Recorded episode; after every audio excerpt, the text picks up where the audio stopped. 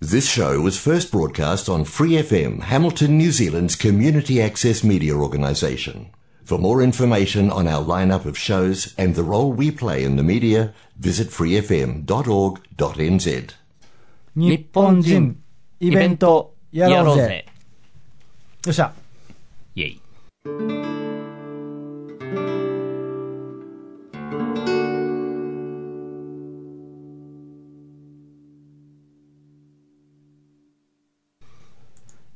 こんにちは、ナムです。こんにちは、ケンツです。で、今週は先週に引き続きギスボンからいらしていただいた高橋正さんのインタビューその2ということで、今日はですね、先週ちょっと予告をしましたけども、先週は割に今のお仕事というか今何をやっていらっしゃるってことを中心にノムさんがインタビューなさってますけども、今週はそのベーシックな部分を支えるマサさんそのものの人となりというかね、マサさんのビジョンというかどういう生き方をしているのかと、まあ、そこのとこへ、えーフォーカスをしてインタビューをさせていただきました。ではどうぞ。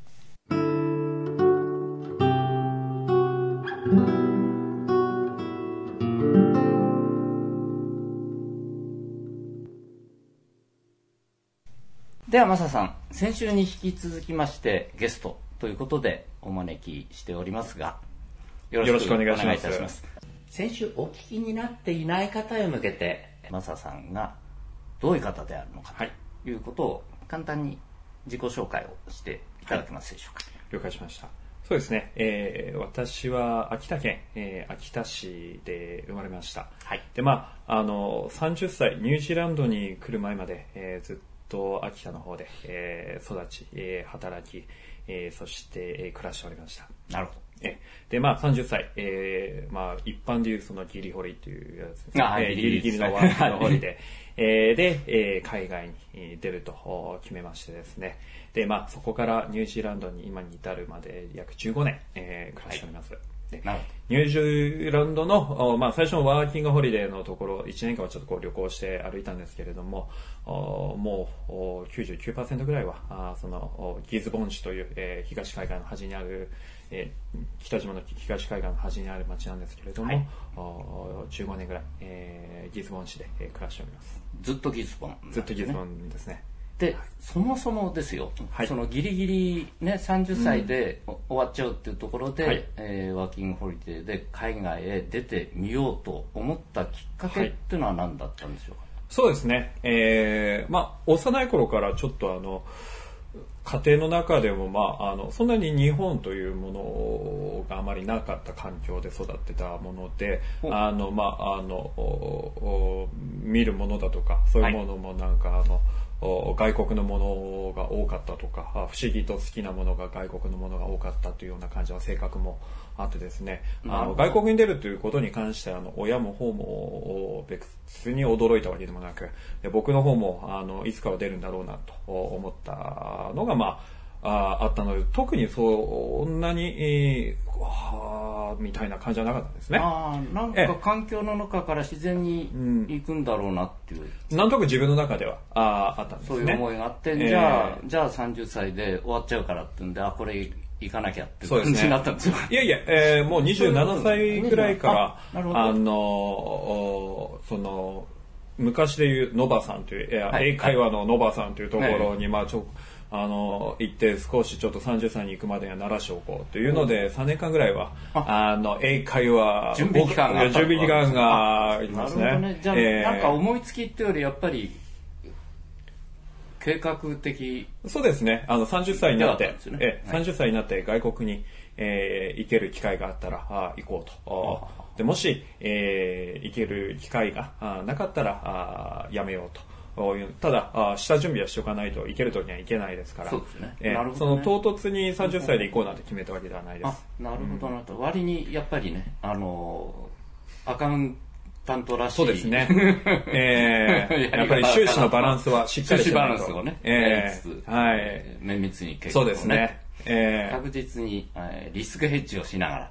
まあそうですね。はい。えーやっぱりあの、やるからには、あの、しっかりしたことをしたいですので。なるほど、えーでリターンもちゃんとなければいけないとそう、まあそうですね。あのーやはりその外国に出る、えー初めての、まあ初めてっていうか、まあ本当に住むのは初めてなんで、外国に出る、まあ一つの理由としてはですね、やっぱり、えー英語というものは、あの、今後必要になるだろう。おと、その、お日本に勤めていた時からやっぱひしひしとお感じていたことがやっぱり一つですね。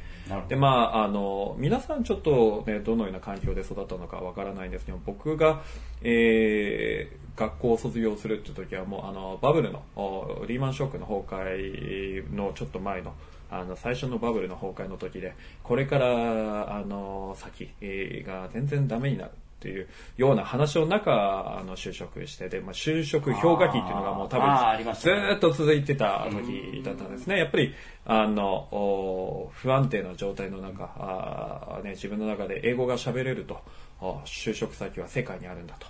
おいうことを思って外国に出たというところですね。あなるほどね、はい。やっぱり日本の閉塞感将来性みたいなところを見ていくと、うん。外へ出た方が良さそうだと。日本で英語を学ぶのは不可能だと。あ、はないるほど。で、その中で、えーえーニュージーランドに出て、えーそこでもっと英語を学ぶには、やっぱり田舎に行かないといけないですね。えー日本人のいないところ。なるほど。そうすると、あの、僕が出会ったのがギズボンだったっうんていうのが、まあ、あの、ニュージーランドの中でもお田舎に行って、えーそこで英語を学ぶ環境に自分の身を置くとおいうところおですね。なるほどね、はい。なかなか計画的ですね。そうですね。ギスボンギスボンそれたまたまギスボンだったんですか？ギスボン。そうですね。まあ、あの、他の場所も、まあ、あったのかもしれないんですけれども、おお僕の趣味としてサーフィンもおやってますしで、あの、フライフィッシングもはい。やってますし、えーで、その、おたまたま出会った農業っていうのがギズボンおであったと。おで、まあ、ギズボンというのはその農業おに対し、関して非常にえー恵まれている土地であるっていうところおでしたので、えーそこから離れるっていう考えはやっぱりなかったですね。なるほどね、うん。その農業に対する思いっていうのは秋田ご出身っていうところとつながってるところはあるんでしょうか、いえ、えーとですね、たまたまその、お出会った前の会社なんですけども、その会社が農業だったと。おもうこれは多分あの、その、ワーキングホリデーの人あるあるだと思うんですけど、大体一番最初の仕事はフルーツピッキングとか、あの、パッキングとか、そういうところなので、えーまあ、ほぼ皆さん農業に出会うと思うんですよ。ニュージーランドの場合ですよ。はいうん。なるほどねはい。うん、でまあその経理うんアカウンタントっていうところからですね、うん、農業に出会って。で、実は農業基幹産業じゃないですかニュージーランドね。そうですね。そういう意味では非常にラッキそうですね。ーだったとも言えるかもしれないですけども。まあ、ニュージーランドに来て、えー大規模な仕事となるとどうしても農業が一番の近道だと思うんですね。すよね。まあ僕が、まあ牛を育てるわけもいかないし、牛の乳搾りしたってね、いつまで経つかわからないし、まあそう考えると農業が一番の近道だと。で、一番触れ合いやすいというところですね。えーまあとはいえですよ、誰でもそう思ったからってそこへ行けるかというと、うんなかなかそうもいかないと思うんですけどもそうですねそこでなんか特別な努力とか、うん。まあ、そのビジョンがあってそれへ向けて、えー自分のゴールへ向けて何か特別におやりになったこととかっていうのはあるんでしょ特にないです。あのーまあ、あ多分どんな職種でも一緒だと思うんですけれども、あの、最初から思って言ったことは、あの、結果的に蓋を開けてみれば、あ違ったことになっていることがほとんどなあようなことで。あるあるですそうですね。あの、例えば、そのね、サッカー選手になろうと思って、サッカーせ、サッカーずっと頑張ってたら途中で怪我しちゃって、あの、スポーツドクターになったって人もいるでしょうし、だからまあ、結果がどうなるっていうのは誰も考えてない。そう考えることはあったとしても、僕その時アカウンタント、その会計士になろうと思ってましたからね。まあそうですよね えーで、農業をやるなんて全然思ってもなかったですし、うんえーえーまあ自分の思ったことと、おその、お行うことを実際に起きることっていうのは違うことが起きる。ただ、その日その日一生懸命生きてると、おおのずとそのおいい方向に行くんではないかなと思ってますね。今なんかすごいキーワードが出ましたよね。ヨガですか？その日その日、その日を一生懸命生きていると先が開けていくと。そうですね。うんえまあ結局、まあよく言われますけど、過去は変えられない。えうん。未来はまだ来ない。うんで、その未来を作るのが今この瞬間そうですね。その瞬間瞬間のええ生き方がそうですね。自分を作っていくそうですね。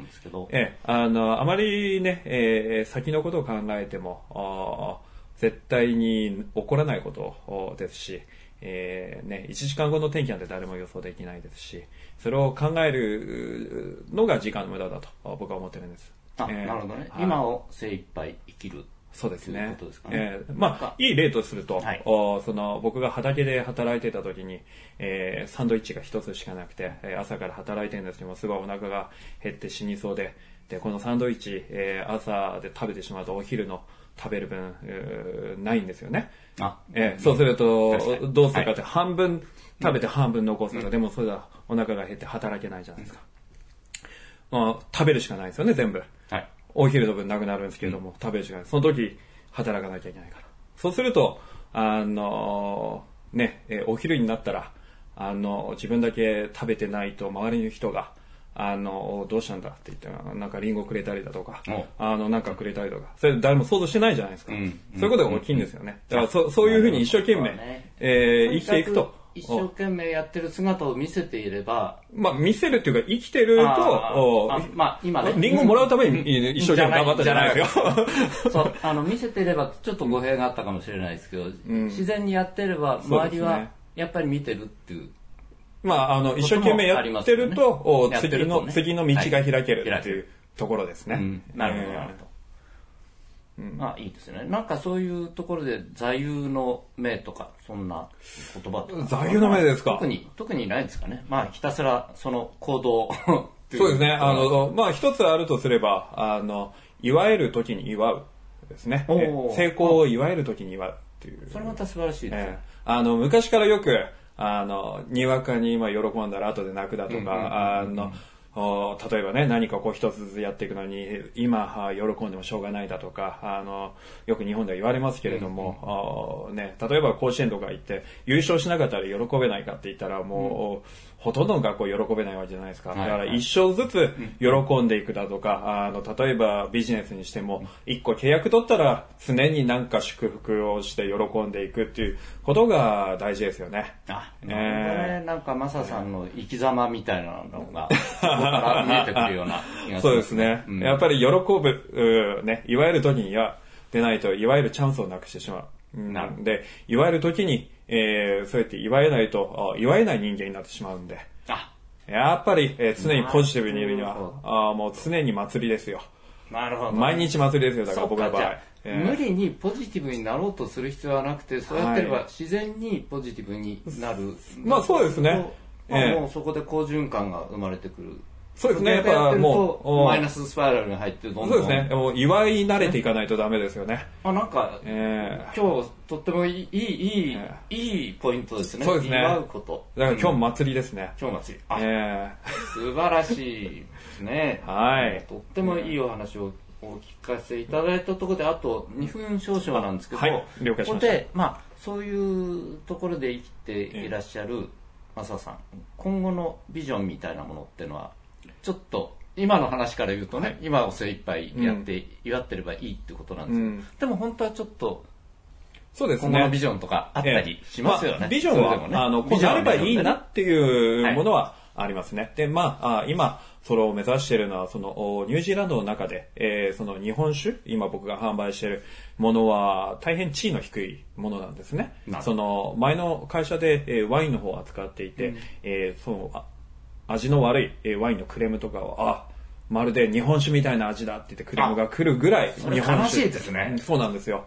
の理由としては、その、酸化した日本酒、温度管理がしっかりされてない日本酒、あの、低価格なものを無理やり運んできて、で、お客様がお値段安いものに行ってまずくなるだとか、次の日頭が痛くなるだとか、あの、吐き気がするだとか、そういう、まあ、あの、お大変、その、悪い、えーサイクルに入ってしまってるんですね。えーそういうものをお今変えたいとお思って頑張ってます。えーで、えーそういうものをおちゃんと扱ってくれるうレストラン様だけにえー卸している。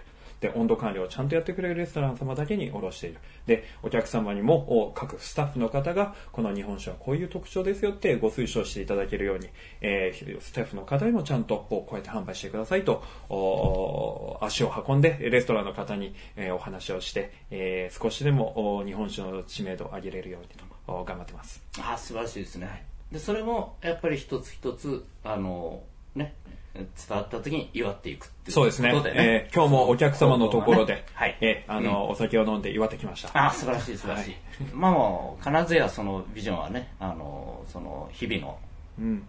積み重ねで、えー実現されると。そうですね。ね。えー悪い方向にはい確信でかないです。きますよねはい。それはねえーいい方向にしかいかないです。はい。素晴らしい。ということで、えー、マサさんでございました。ありがとうございます。あなんかお知らせとかあったら。あ、お知らせですか？はい。あの、うちの会社はですね、えー日本の方に、えーかぼちゃを輸出しております。えーぜひニュージーランドのおギズボン産のかぼちゃを見かけたらですね、えーご購入していただければと思っております。あはいでは、えーお伝えいたしますということでありがとうございましたありがとうございました。はい。まあ、マサさん、ね、すごいですよね。一言で言えばね。じゃあ何がすごいか、に何がすごかったか。すごいかうんって、やっぱりビジョンをしっかり持っていて、その、単にビジョンを追っかけるっていうだけじゃなくて、それが今ね、やっぱり今を大切に生きていらして、まあビジョンはビジョンとしてあるんだけど、じゃあ今何をするっていうところに、こう、すごいフォーカスなさってて、そうですね、アメリカで以前流行ったのは Be Here Now っていうね、今ここにいることを大切にしろっていうのがあったんですけど、まあ、それ結構我々、それを目指して生きてた、まあ今、あ実は今でもそうなんですけど、まあそ、そこをね、すごくしっかりできてる方だなっていうところがすごく大きく印象に残りましたね。ノムさんどうですか？僕、このケンツさんの回で思ったのは、祝える時に祝おう。あ、それ一これはね。、これは僕本当に、ああ、なんか当たり前なんだけれども、結構、なんだろう、ミスしちゃってることが多くて、成功したら、これで当たり前みたいな感じで、そこを祝ってないところ、多々あったなと思ったんですよね。なるほどねう。ん。そこで、ああ、そうだよね。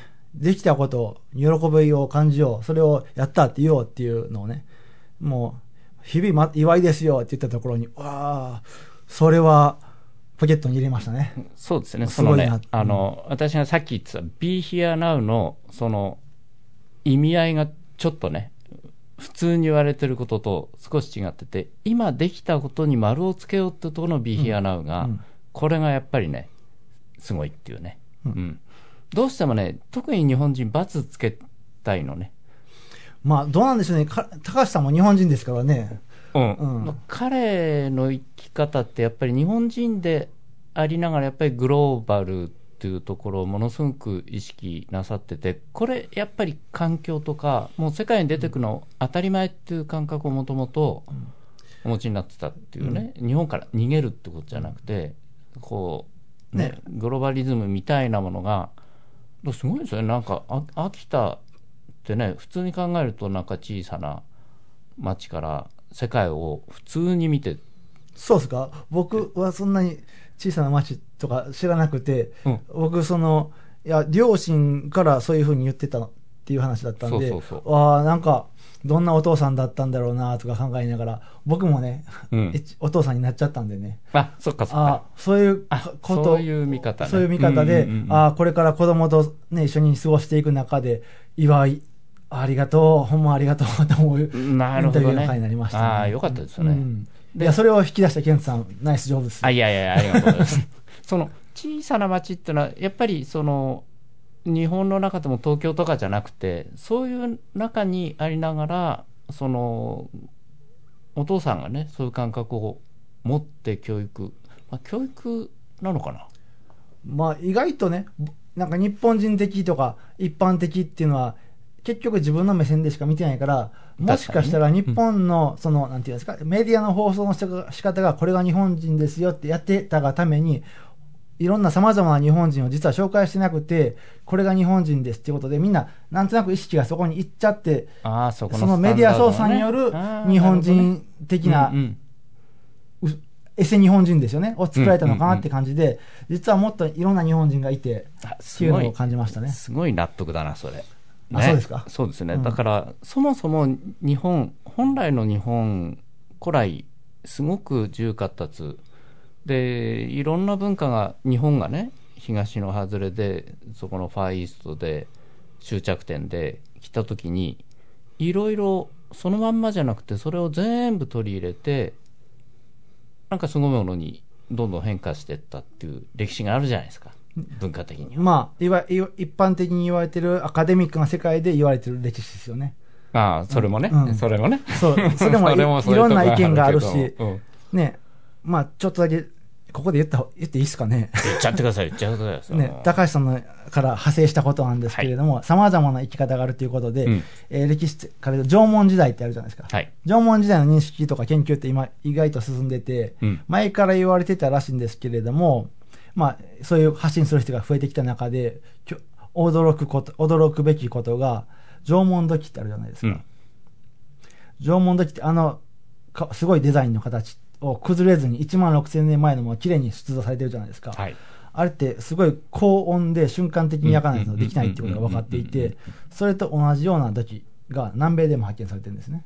なるほど。ということは、同じような高度な文明が同じデザインってことは、そんな偶然性が同時に当然発達あったのかもしくは、同じ文化圏にあったのか分からないけれども、うん。西から文明が来たっていう認識は、ちょっと見方を変えていかないといけないのかなっていう時代なのかなと思いますね。ああ、なるほどね。うん。